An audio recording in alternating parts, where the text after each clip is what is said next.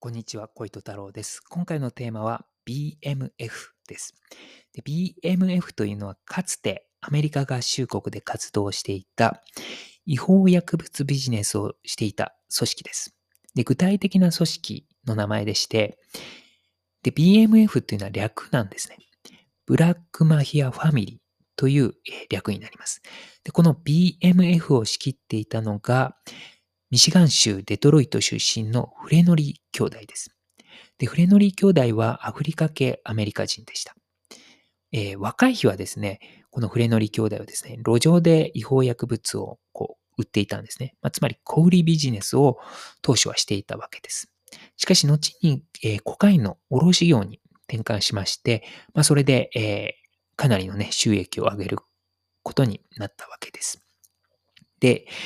このフレノリー兄弟がですね、コカインの卸業に転換できた背景には、メキシコ麻薬カルテルがあります。ありました。要はですね、メキシコ麻薬カルテルは、まあ、アメリカ合衆国での、まあ、卸の組織として、まあ、BMF をこう採用したというか、まあ、そういう流れがあったわけです。まあ、メキシコ麻薬カルテルと、まあ、こう、コネクションを作れたというのも、フレノリー兄弟にとって大きかったと思います。で、BMF はですね、どういったところで、まあ、卸業をしていたかというと、大都市ですね。例えば、えー、カリフォルニア州のロサンゼルス、ジョージア州のアトランタ、あとはミズーリ州のセントルイス、あと出身地の、えー、ミシガン州のデトロイトなどで、まあ、コカインの卸業をしていました。で、まあ、大都市なのでかなりね、大きな収益を上げていたというふうに思います。まあ、しかしですね、まあ、それが、まあ、取締り機関に結構目をつけられることにもなったんだと思います。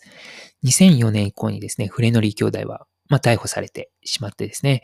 まあ、裁判の結果、懲役30年の判決刑が、判決刑が、えー、下されまして、まあ、それ以降ですね、BMF っていうのは衰退していくことになりました。で、アトランタ市ではですね、その後、コカインの卸業というのは、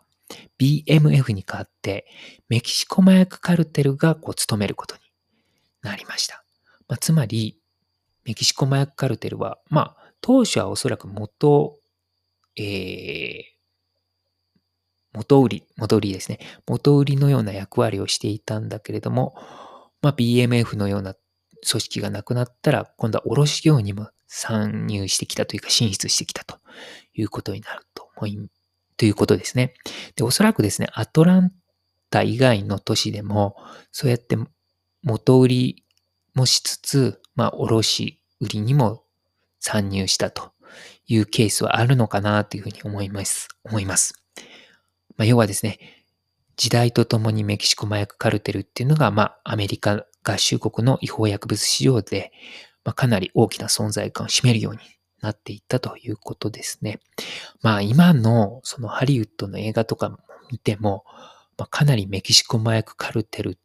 てなんかこう、すごい大きな存在感というか、そういう描かれ方をされてますよね。まあということで、まあ今日はちょっと BMF の話をしました。ありがとうございました。